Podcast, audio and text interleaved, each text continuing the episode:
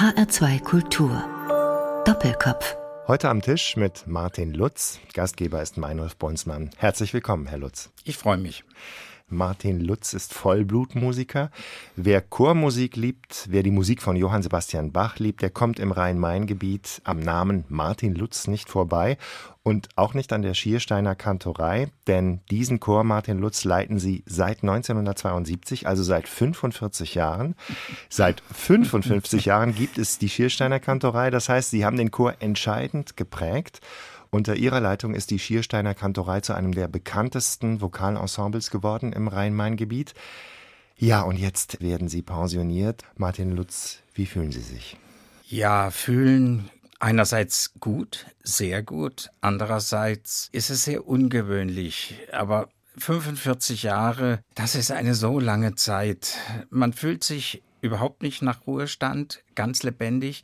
Aber diese 45 Jahre, das ist einfach eine Zeit, die spricht für sich. Das biologische Alter und das gefühlte Alter, wir wissen es alle, deckt sich nicht unbedingt, aber ich denke, man muss irgendwann loslassen können. Loslassen können, das werden Sie ja wahrscheinlich sowieso nicht ganz, denn wenn Sie jetzt aufhören, die Schiersteiner Kantorei zu dirigieren, bedeutet das ja nicht, dass Sie aufhören, weiter Konzerte zu geben. Darauf kommen wir vielleicht nachher noch. Wenn man im Internet liest über Wiesbaden-Schierstein, diesen Ort kennen ja vielleicht gar nicht alle. Schierstein liegt am Rhein, fünf Kilometer von der Wiesbadener Innenstadt entfernt, auf einer Höhe von 83 bis 173 Metern über Normal Null. Gut neun Quadratkilometer Fläche, knapp über 10.000 Einwohner. Sie waren damals 22 Jahre alt, am Ende Ihres Musikstudiums. Wie kommt ein junger Mann dazu, gerade in Schierstein einen Chor zu leiten, der ja gerade auch mal zehn Jahre existierte? Es gab ja 1972 sicherlich schon andere Chöre in Wiesbaden oder in Hessen oder auch in Mainz oder Heidelberg, wo Sie studiert haben. Interessanterweise gab es in Wiesbaden gar nicht so viele Chöre und vielleicht war das auch einer der Gründe, warum es die Schiersteiner Kantorei überhaupt gab. Ein neuer Chor kann sich ja nur etablieren, wenn es dafür einen Bedarf gibt, einen Bedarf an Zuhörern, einen Bedarf auch bei den potenziellen Sängerinnen und Sängern. Insofern wurde damals 1962 der Chor gegründet. Ich habe von diesem Chor in Heidelberg nichts gehört, wie auch, weit weg. Ich habe einfach eine Ausschreibung für diese Stelle gelesen am schwarzen Brett der Heidelberger Musikhochschule. Ja, und beworben und dann passiert's. Wie hat das funktioniert? Sie haben sich beworben, schriftlich wahrscheinlich, sind ja. eingeladen worden ja. und dann? Ja, das Übliche bei einem Bewerbungsverfahren. Aus der Zahl der Bewerber werden potenzielle Kandidaten rausgesucht. Ich war mit Abstand der Jüngste, damals mit 22. Gestandene Kollegen haben sich mitbeworben. Wir alle hatten uns auf der Orgel vorzustellen, vor dem Chor, auch vor dem Orchester. Ja, irgendwie hat man an mir offenbar Gefallen gefunden. Jedenfalls wurde ich gewählt. Sie haben ja gerade angesprochen, Sie haben auf der Orgel vorgespielt, mhm. Sie haben Orchesterprobe mhm. geleitet und Chorprobe geleitet. Also als Kantor hat man viel zu gestalten im musikalischen Leben einer Gemeinde. Hatten die dann Mitspracherecht und haben gesagt, den Martin Lutz, den wollen wir, der hat uns am besten gefallen? Also interessanterweise wurde der Chor damals zwar gefragt, aber er hatte keine wirkliche äh, Entscheidung. Es gab eine Fachkommission, wie es auch heute üblich ist. Also das sind ja ganz geregelte Verfahren. Die Kirche ist ja der Arbeitsträger, in dem Fall hier die evangelische Kirche in Hessen und Nassau, ist der Arbeitgeber und äh, hat natürlich dafür zu sorgen, dass die Stellen wirklich angemessen besetzt werden werden. Der Chor wurde nach seiner Meinung gefragt, aber eigentlich hat damals die Kommission entschieden. Martin Lutz, Sie sind jetzt 67 und können natürlich auf ein erfülltes musikalisches Leben zurückblicken. Seit 1983 sind Sie Propsteikantor der Evangelischen Kirche in Hessen und Nassau für die Propstei Südnassau. Sie unterrichten oder haben unterrichtet an den Hochschulen in Frankfurt und in Mainz. In Mainz sind Sie seit 2009 außerdem Honorarprofessor. Neben der Schiersteiner Kantorei leiten Sie das Kammerorchester Bach Ensemble Wiesbaden und das Barockorchester La Corona Freiburg. Sie spielen im Ensemble Panassi Musici, Sie haben CDs eingespielt, Sie sind Gründer und künstlerischer Leiter der Wiesbadener Bachwochen und des Festivals Musikherbst Wiesbaden. Das geht noch weiter. Zusammen mit Michael Graf Münster haben Sie die Bach-Festbahn Frankfurt-Wiesbaden gegründet und führen seit 2004 alle Kantaten von Johann Sebastian Bach auf. Und für ihr Engagement sind sie auch geehrt worden, zuletzt 2007 mit der Goethe-Plakette des Hessischen Ministeriums für Wissenschaft und Kunst. Ich habe jetzt sicherlich gar nicht mal alles aufgezählt, aber ich glaube, es ist klar geworden, Sie sind Musiker mit Leib und Seele. Dazu braucht man Talent, dazu braucht man Disziplin und Visionen. Das Talent ist Ihnen sicherlich in die Wiege gelegt worden. War Ihnen eigentlich als Kind schon klar, ich will Musiker werden? Erstaunlicherweise hat sich das sehr früh bei mir entschieden. Ich denke, so mit 12, 13, spätestens 14 wollte ich Kirchenmusiker werden. Dann haben Sie damals sicherlich Orgelunterricht auch genommen. Genau. Wie haben da Ihre Klassenkameraden darauf reagiert? Ist ja jetzt nicht die coolste Freizeitbeschäftigung, die man haben kann. Die anderen haben vielleicht eher Fußball gespielt oder waren in einem Sportverein. Ach, die haben das eigentlich als völlig normal angesehen. Ich kann mich nicht erinnern, dass irgendein Klassenkamerad mal die Nase gerümpft hätte. Ich habe halt meine Freizeit in der Kirche verbracht und die anderen auf dem Fußballplatz und einer hat den anderen so akzeptiert. Nö, das fanden alle ganz normal. Haben Ihre Eltern auch Instrumente gespielt? Ja, mein Vater war eher ein bildender Künstler und eine ganz andere, sehr starke zeichnerische Begabung hat Geige gespielt und ich habe ihn auch geplagt. Ich wollte ihn immer bei schwierigen Sachen begleiten. Er musste dann Mendelssohn-Konzert spielen, bloß damit ich als Teenager mal das Stück kennenlerne. Also wir haben da beide, glaube ich, ganz fürchterlich durch die Gegend gepfuscht. Meine Mutter war sehr musisch, die hat ausgezeichnet Sopran gesungen und ich denke, das war auch der Schlüssel. Sie hat in Karlsruhe in einer Kantorei gesungen, an einer großen Kirche und dort kam ich eben auch zur Orgel. Die Orgel war für mich eigentlich so die Faszination. Und das Singen kam bei mir komischerweise eigentlich erst später dazu. Nun spielen Sie ja auch weiterhin Orgel und auch Cembalo. Aber wenn man Ihre Vita so vor sich sieht, ist die menschliche Stimme, ist die Chorleitung doch ein ganz wichtiger Aspekt in Ihrem Leben. Warum Chormusik? Es ist die Faszination, die daraus entsteht, mit anderen Menschen zusammen zu musizieren, andere Menschen anzustecken, eine ganz bestimmte Art Klang gemeinsam zu gestalten, Menschen für Musik zu begeistern und überhaupt einfach Klang zu formen. Das ist unglaublich spannend. Sie haben ja dann irgendwann eine Familie gegründet, haben geheiratet. Äh, sie haben drei Kinder, die inzwischen längst erwachsen sind und als vielbeschäftigter Papa und Ehemann kann ich mir vorstellen, dass die Familie vielleicht manchmal ein bisschen kurz gekommen ist. Haben die sich nicht beschwert? Die kannten es ja auch nicht anders. Also meine Frau, ich habe sie kennengelernt als eine fabelhafte Geigerin. Ich hatte in Karlsruhe ein studentisches Kammerorchester geleitet und da war sie die Konzertmeisterin. Also das ist immer eine selbstverständliche musikalische Auseinandersetzung zwischen uns beiden gewesen. Kaum etwas, was wir nicht gemeinsam gemacht hätten. Meine Frau hat in Wiesbaden dann vom ersten Tag an in der Kantorei äh, gesungen. Und die Kinder kannten es einfach nicht hm. anders. Mhm. Und unser ältester Sohn hat dann im Wiesbadener Knabenchor gesungen ging dann später nach Amerika, singt heute ähm, eben auch ähm, in einer Kantorei und ich freue mich sehr, wenn er jetzt äh, sozusagen längst in Tübingen wohnt, aber jetzt beim nächsten Konzert mal wieder oder nochmal mitsingt. Unsere jüngste Tochter hat lange in der Kantorei mitgesungen, die ist mittlerweile Opernregisseurin geworden, ist also auch bei der Musik geblieben. Nur die mittlere, die hat es nie zum Chorsingen getrieben, die hat dafür dann Klavier geübt. Auch nicht schlecht. Martin Lutz, seit 45 Jahren leiten Sie die Schiersteiner Kantorei und bevor ich jetzt mit Ihnen über diese ganz besondere Beziehung mich noch weiter unterhalte, hören wir Sie doch erstmal die Schiersteiner Kantorei, denn Sie haben uns ja Musik mitgebracht. Was hören wir zu Beginn? Wir hören aus dem Weihnachtsoratorium den Eingangschor des fünften Teils, Ehre sei dir Gott gesungen. Das ist ein Konzertmitschnitt von 2014. Musik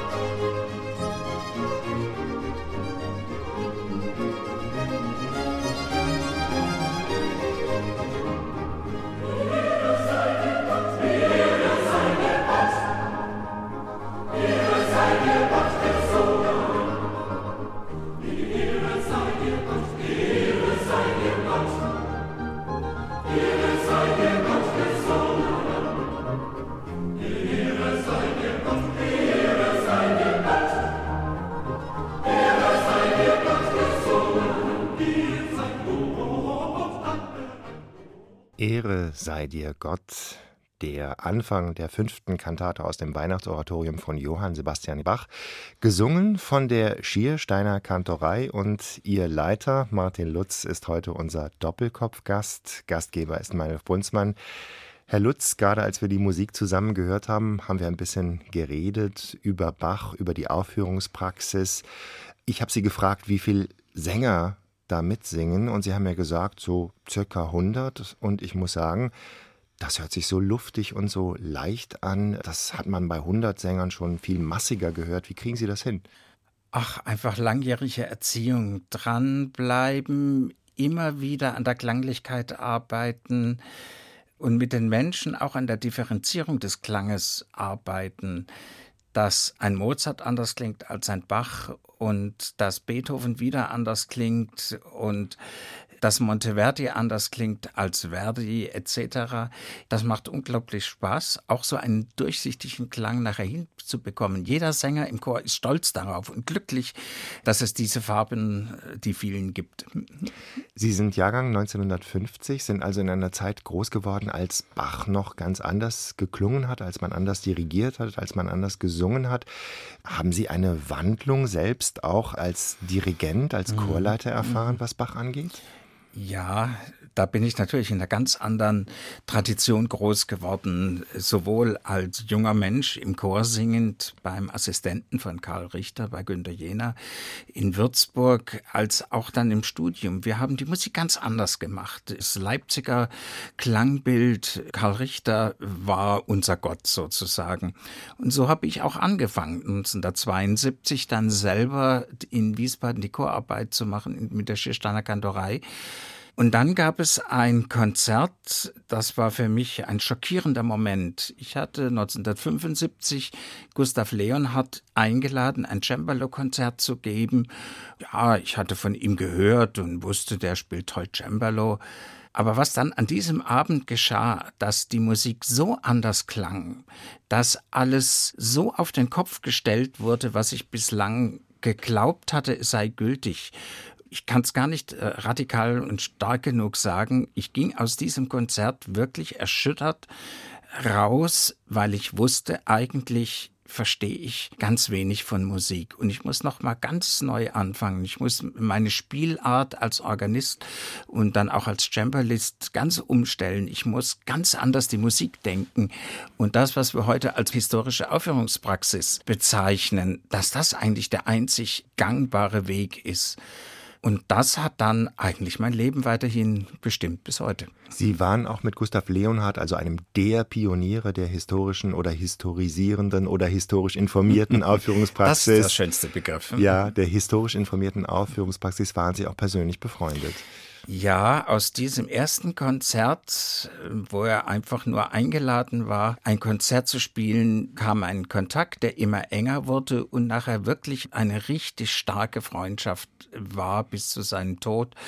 Leonhard fehlt mir persönlich wirklich als eine Art väterlicher Freund und ich habe von niemand so viel gelernt wie von ihm und ich finde ihn nach wie vor einen der klügsten und maßstabsetzenden Interpreten der alten Musik.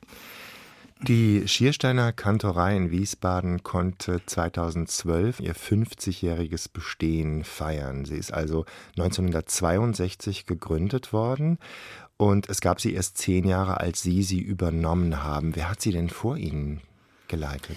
Das hat Johannes Krüger gegründet und geleitet, zusammen mit dem Pfarrer von Schierstein von dieser wunderschönen Barockkirche. Und die beiden hatten sich in den Kopf gesetzt, in dieser herrlichen Barockkirche, die das damals die Christophoruskirche. Ähm, Christophoruskirche ähm, wieder gerade in die alte barocke Farbigkeit zurückversetzt war, sollte das Weihnachtsauto erklingen. Und wie man damals so war, hat man den alten Kirchenchor einfach aufgelöst, was nicht so ganz ohne Reibungsverluste wohl gegangen ist, wie man hört, und hat einen Chor neu gegründet. Einfach eben die Schiersteiner Kantorei.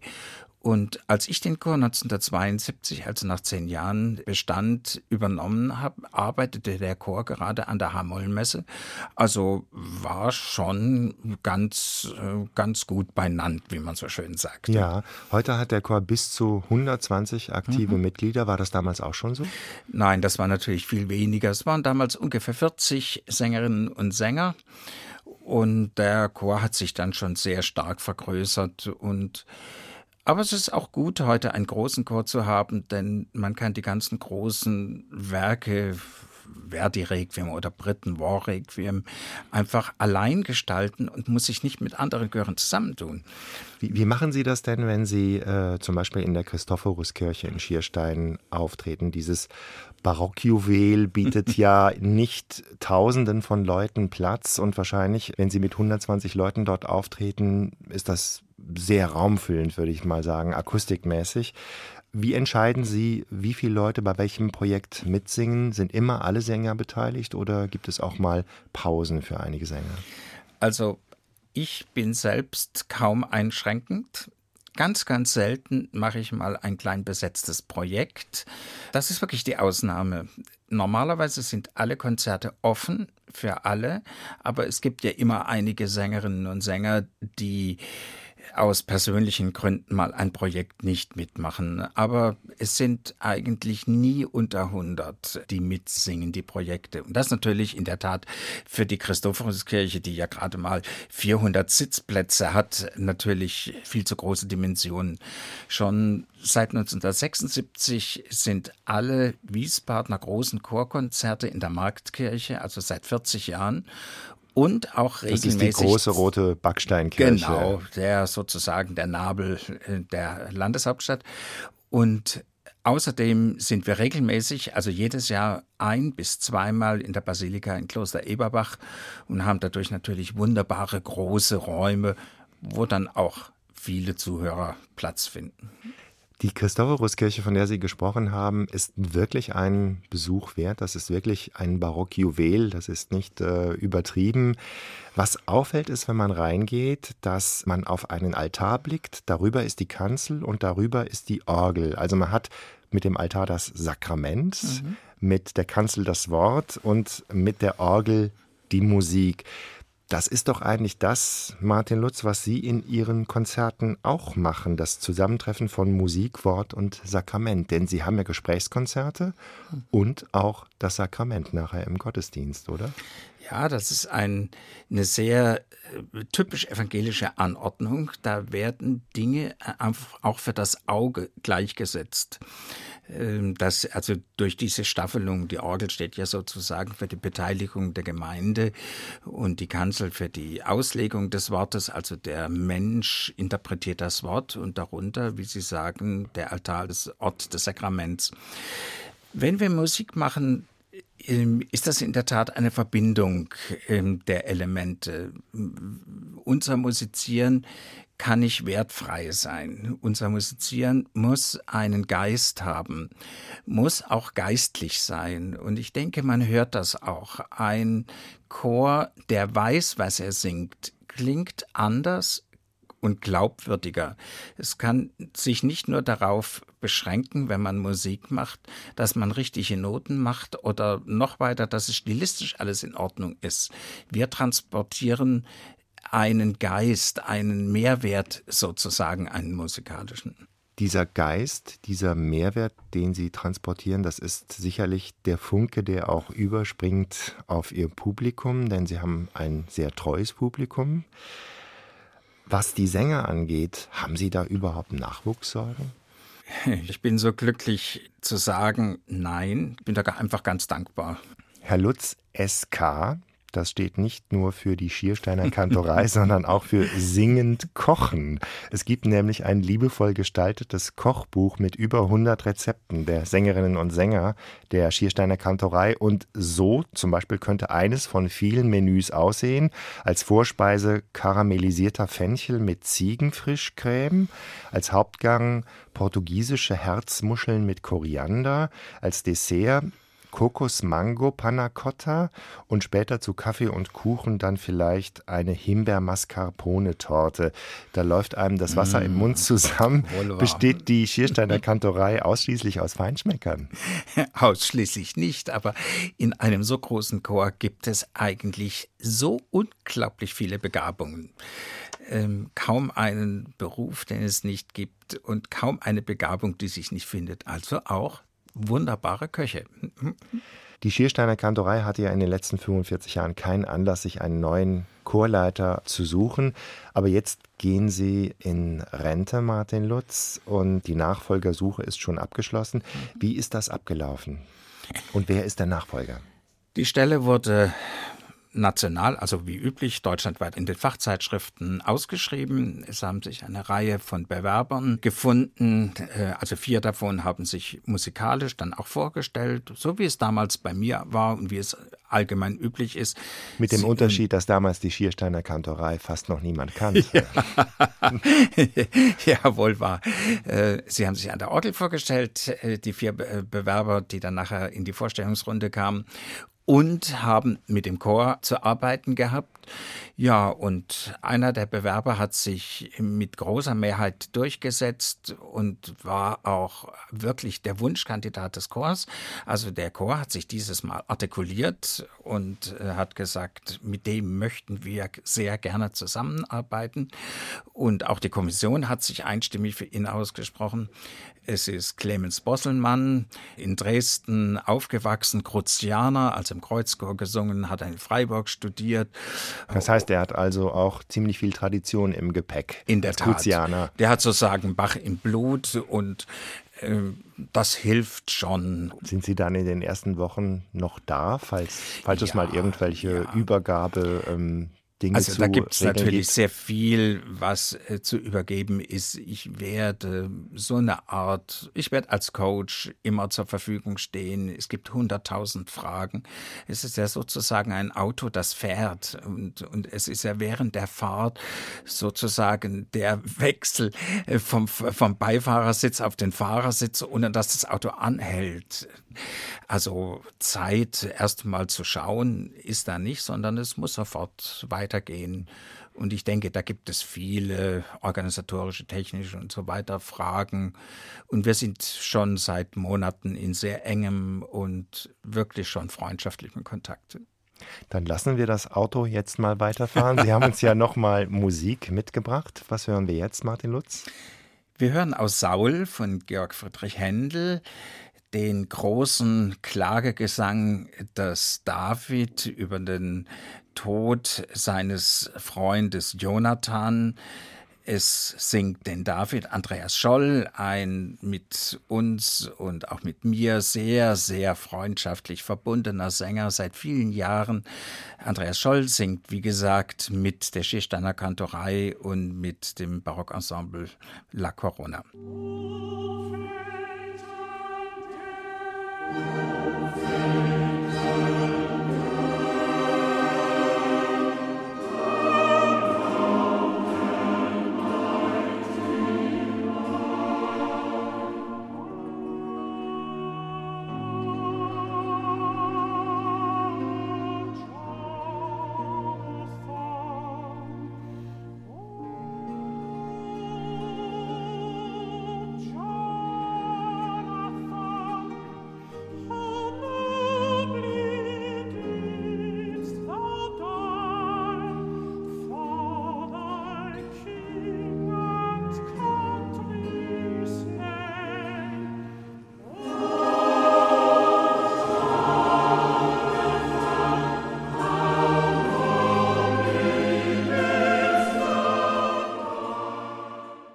Das war ein Ausschnitt aus dem Oratorium Saul von Georg Friedrich Händel, gesungen von Andreas Scholl und der Schiersteiner Kantorei. Gespielt hat das Orchester La Corona Freiburg und die Leitung hatte Martin Lutz. Er ist heute unser Doppelkopfgast in HR2 Kultur. Gastgeber ist Meinolf Bonsmann. Martin Lutz, Kantor, Professor, Musiker. Seit 1972 leiten Sie die Schiersteiner Kantorei in Wiesbaden.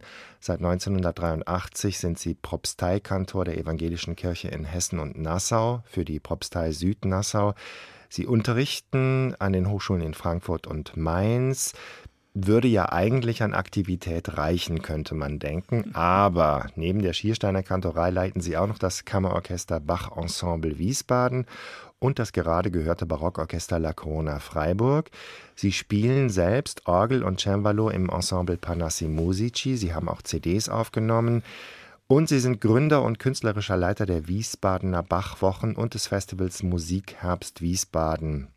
Und seit 2004 sind sie an einem Mammutprojekt beteiligt, nämlich alle Kantaten von Johann Sebastian Bach aufzuführen in den Bach-Vespern Frankfurt-Wiesbaden. Wie viele Kantaten haben Sie schon aufgeführt? Wir haben gerade den 132. Abend sozusagen gehabt, also die 132. Bachvesper. Also wir haben schon zwei Drittel der Kantaten, der 199 Kirchenkantaten aufgeführt. Ja, und mittlerweile pflegen mein Freund Graf Münster und ich äh, ihm so ein Sprüchlein am Ende zu sagen, liebe Zuhörer, kommen Sie in vier Wochen wieder, wir machen es ja monatlich, denn wir haben nur noch 68, 67 und so weiter und zählen dann die noch verbleibenden Bachfestbahn rückwärts. Also die Aufführungen werden bis 2024 gehen, genau. wenn Sie richtig gerechnet haben. Und Sie sagten gerade meinen Freund Michael Graf Münster, mit dem teilen Sie sich sozusagen die Aufführung der Bachkantaten. Das findet statt im Wechsel mit der Kantorei St. Katharinen Frankfurt und mit der Hochschule für Musik und Darstellende Kunst in Frankfurt. Wie genau teilen Sie sich das auf? Immer mal du, mal du oder wie funktioniert das? Also wir haben zehn Bachfestbahnen pro Jahr.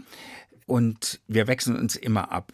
Eine dirigiert Graf Münster, dann spiele ich Continuo, also Orgel Continuo. Die nächste Bachvesper ist es genau umgekehrt. Ah. Also das heißt, wir sind immer beide beteiligt. Das ist für die Kontinuität der Bachvespern von einer immensen Bedeutung. Die Vokalsolisten, die stellt die Musikhochschule Frankfurt, die Gesangsabteilung und wir beiden Leiter arbeiten sehr, sehr intensiv mit den Gesangsstudierenden, die dann die Vokalpartien die beiden Chöre Schiersteiner Kantorei respektive Kantorei St. Katharinen sind dann die jeweiligen Chöre, die man natürlich für die Bachkantaten auch braucht. Das heißt, Sie ähm, gewährleisten eine Qualitätskontrolle, indem Sie sich gegenseitig unterstützen. Was macht denn die Besonderheit der Bach-Vespern aus? Was stellt sie heraus, wenn man sie mit einem Einzelkonzert einer Bach-Aufführung vergleicht? Ich denke, das ganz Besondere ähm, ist, dass wir die Kantate wieder in ihren ursprünglichen liturgischen Kontext zurückbringen. Das bedeutet, wir haben immer die Perikope, also die vorgeschriebenen Lesungen des jeweiligen Sonntags, denn die Dichtung der Kantate bezieht sich ja auf ganz bestimmte Evangeliums, teilweise auch an Psalmen oder Episteltexte, die in diesem Gottesdienst eine Rolle spielen.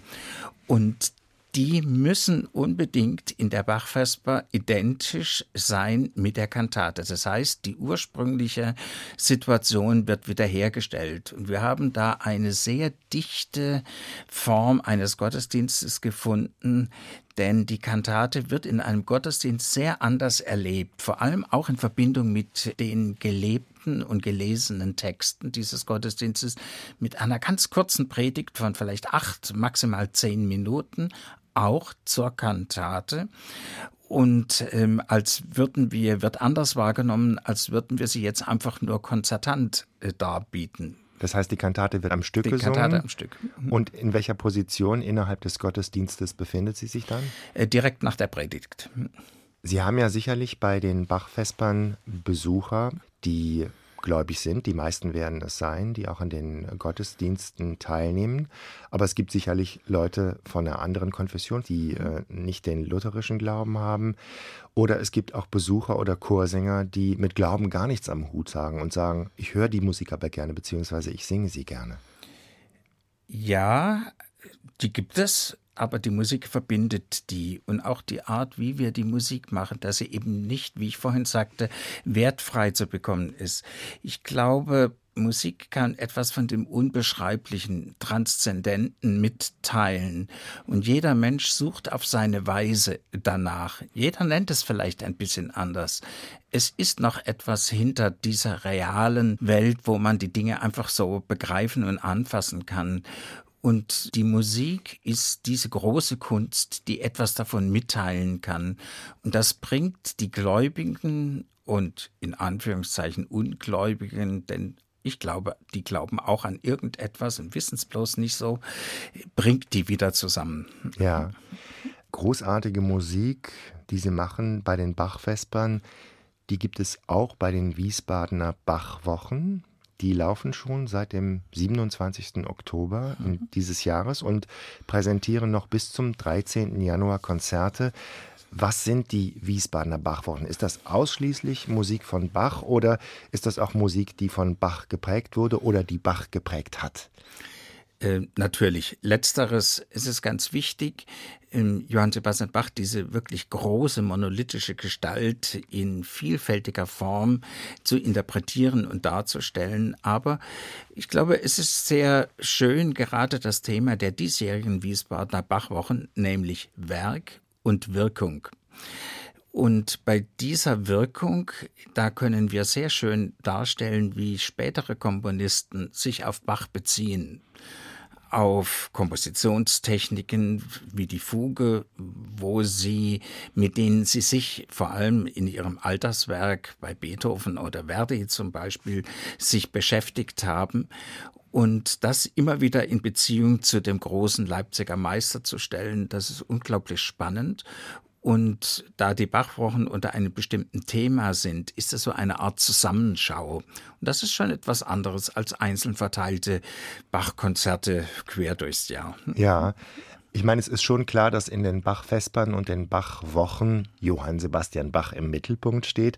Aber Sie haben ja noch ein weiteres Festival gegründet, den Wiesbadener Musikherbst, der im Wechsel mit den Bachwochen alle zwei Jahre in Wiesbaden stattfindet. Da sind Sie dann thematisch weniger festgelegt, oder? Äh, richtig eben nicht auf einen Komponisten festgelegt, sondern wir können ein freies Thema wählen. Wir, das war der Sänger Scott Weir, der in Wiesbaden lange gelebt hat. Und ich, wir haben zusammen damals überlegt, vor 25 Jahren übrigens genau, mit unseren Musikerfreunden zusammen Konzerte zu gestalten, deren Programm uns am Herzen liegt, die aber im normalen Konzertbetrieb Betrieb nicht immer leicht zu realisieren sind. Das ist der Gedanke hinter dem Musikherbst. Und so ist es auch geblieben. Mittlerweile leite ich den Musikherbst allein und immer werden Musikerfreunde eingeladen und es ist wunderbar, so Freundschaften zum Klingen zu bringen. Ein Werk, das sich nicht so leicht realisieren lässt, ist die Missa Solemnis von Ludwig van Beethoven. Ein unglaublich komplexes, ein technisch sehr, sehr anspruchsvolles, ein sehr tiefes, äh, spirituelles Werk. Kompliziert, nicht nur fürs Orchester, sondern auch für den Chor und für die Solisten.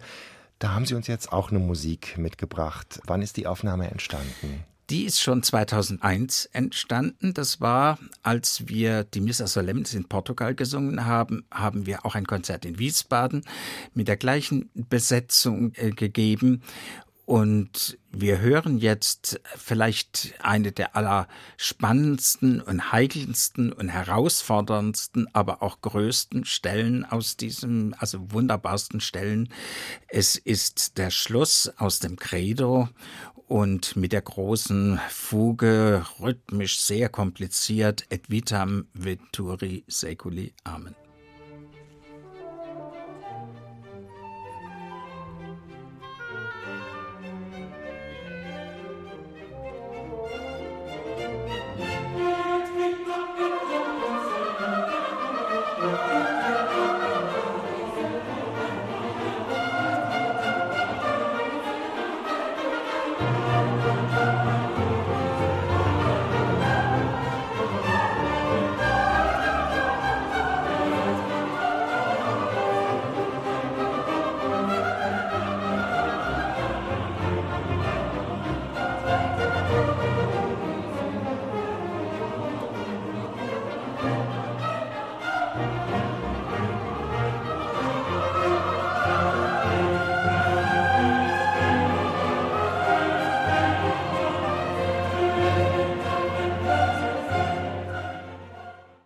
Ausschnitt aus der Missa Solemnis von Ludwig van Beethoven hier in HR2 Doppelkopf. Geleitet hat diese Aufführung mein Gast Martin Lutz. Gastgeber ist Meinolf Bonsmann.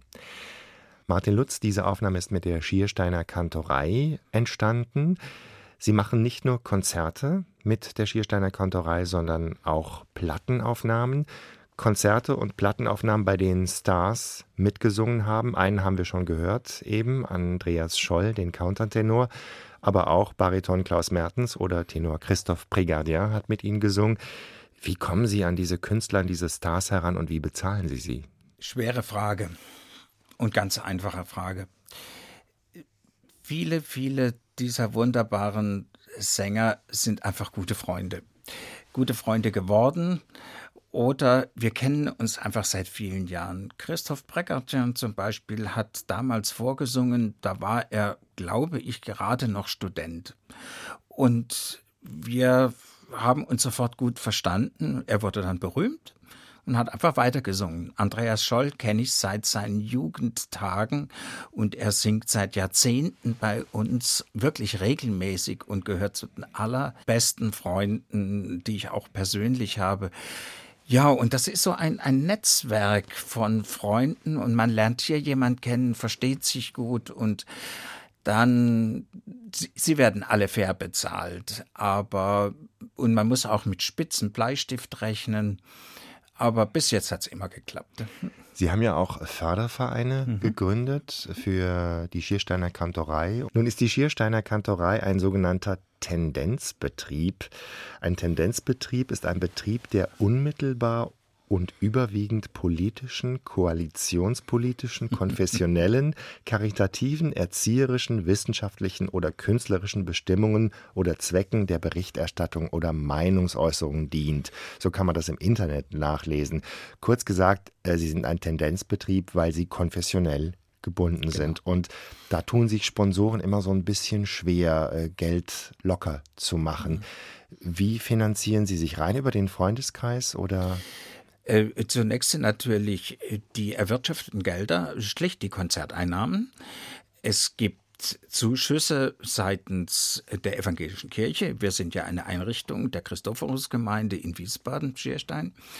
Dann ist aber von einer enormen Wichtigkeit einfach unser Förderverein, wo sich über 100 Personen zusammengefunden haben, die mit deutlichen regelmäßigen Beiträgen und Spenden genau diesen Luxus der wunderbaren Künstler, der wunderbaren großen Namen an Sängern und eben vor allem nicht nur großen Namen, sondern Persönlichkeiten ermöglichen. Und was genauso wichtig ist, sie ermöglichen es auch, dass wir Werke aufführen, wo mal nicht so viele Zuhörer kommen, die sich nicht durch die Eintrittsgelder refinanzieren müssen. Man kann mal selten aufgeführte Werke aufführen. Ich denke, das ist auch für die Stadt sehr wichtig, ähm, solche Akzente zu setzen. Das Jahr 2017 ist ein Lutherjahr. Wie hat das Reformationsjubiläum das Musikjahr 2017 bei Ihnen geprägt? Gab es mehr Luther als sonst oder gibt es sowieso immer viel Luther auf dem Programm? Also für uns evangelische Kirchenmusiker ist eigentlich immer Luther, ja. Wir hatten einfach das Glück, oder die Reformation schon hatte das Glück, dass Luther ein fast professioneller Musiker war. Es gibt ja sogar eine Komposition von ihm, eine kurze Motette. Er hat mit Josquin Depré damals einen der kompliziertesten, modernen, avantgardistischen Komponisten, Expressis Verbis, weil er darüber geschrieben hat, sehr geschätzt. Und dadurch spielt vom ersten Tag an die Musik in der evangelischen Kirche, in der Reformation eine ganz große Rolle. Und wir sind ihm einfach dankbar und wir sind sozusagen die Erben. In der Festschrift zum 50-jährigen Bestehen der Schiersteiner Kantorei, die 2012 herausgekommen ist, haben mich neben den vielen Gruß- und Gratulationsworten zu Beginn vor allem die Gedanken der Mitglieder der Schiersteiner Kantorei beeindruckt, da ist Dankbarkeit für intensive Proben zu spüren und für einen tollen musikalischen Leiter, für beglückende Konzerte, ereignisreiche und faszinierende Reisen, zum Beispiel nach China, England, Frankreich, in die Schweiz oder mehrere Male nach Portugal. Stellvertretend möchte ich mal einen dieser Gedanken von einer Sängerin vorlesen. Sie schreibt, wir stehen auf dem Podest und haben wochenlange Probenarbeit hinter uns. Jetzt hebt Martin den Taktstock. Stille. Es erklingen die ersten Takte vom Orchester. Ich weiß, jetzt folgen hochkonzentrierte, aber wunderschöne Stunden, die auch ich mitgestalten darf. Ein Glücksgefühl durchströmt mich. Ich genieße das Privileg, hier mitmachen zu dürfen und auch zu können. Und wieder weiß ich genau, warum ich mir seit über 30 Jahren kein anderes Hobby oder gar einen anderen Chor gesucht habe. Martin Lutz, das ist eine von vielen begeisterten Stimmen der Schiersteiner Kantorei. So etwas zu lesen, das macht doch glücklich und zufrieden, oder? Ja, einfach dankbar. Dankbar. Mhm. Wie geht es Ihnen selbst? Was bedeutet die Chorarbeit mit der Schiersteiner Kantorei für Sie? Ja, das ist eigentlich mein Leben. Ähm, es ist wie ein Kind. Und ja, wie man Kinder weitergibt, die dann heiraten, genauso wird es auch mit dem Chor sein. Es wird sozusagen ein anderer Leiter, jetzt der Partner sein. Und dann werde ich im Publikum sitzen und interessiert und hoffentlich glücklich auch weiterhin zuzuhören. Aber Sie werden noch ein paar Konzerte dirigieren. Mhm. Äh, wissen Sie, wie oft Sie das Bach-Weihnachtsoratorium schon dirigiert haben? Mm, ja, 25 Mal. Und das 26. Mal, wann das ist, das wissen Sie auch ganz genau. Das weiß ich genau. Das ist mein letztes Oratorium am 9. Dezember in der Marktkirche. Und natürlich das Ganze. Immer eins bis sechs in einem Konzert, denn das Werk ist eine Einheit. Wenn sich jetzt äh, Hörerinnen und Hörer informieren möchten über die Aktivitäten der Schiersteiner Kantorei und der anderen Ensembles, da gibt es eine ganz einfache Internetadresse www.bach-wiesbaden.de. Martin Lutz, vielen Dank für dieses Doppelkopfgespräch in HR2 Kultur. Gastgeber war Meinolf Bunzmann. Ich wünsche Ihnen für Ihre letzten Konzerte mit der Schiersteiner Kantorei viel Freude. Es werden sicherlich ganz besondere Konzerte, nicht nur für Sie, sondern auch für die Sängerinnen und Sänger und für das Publikum werden. Aber es werden ja nicht Ihre letzten Konzerte sein, die Sie als Dirigent, Organist oder Cembalist mitgestalten werden.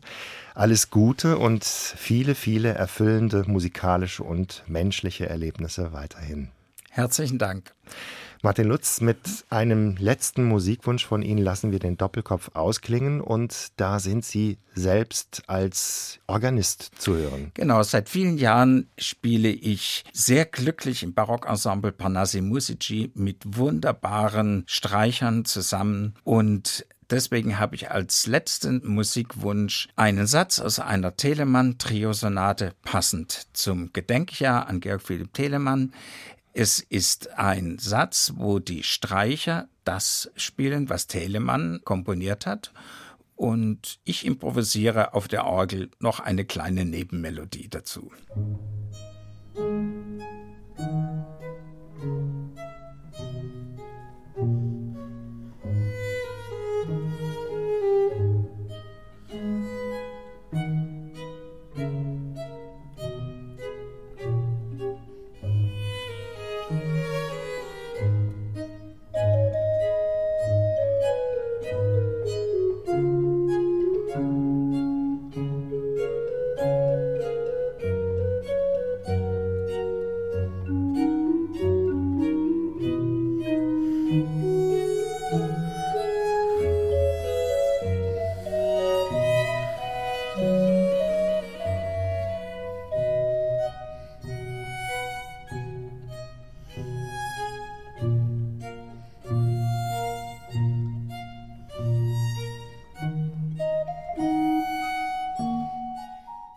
Das war HR2 Kultur Doppelkopf. Aus urheberrechtlichen Gründen müssen wir Musiktitel in unserem Podcast-Angebot ausblenden. Weitere Sendungen, die Sie jederzeit hören können, finden Sie auf hr2.de.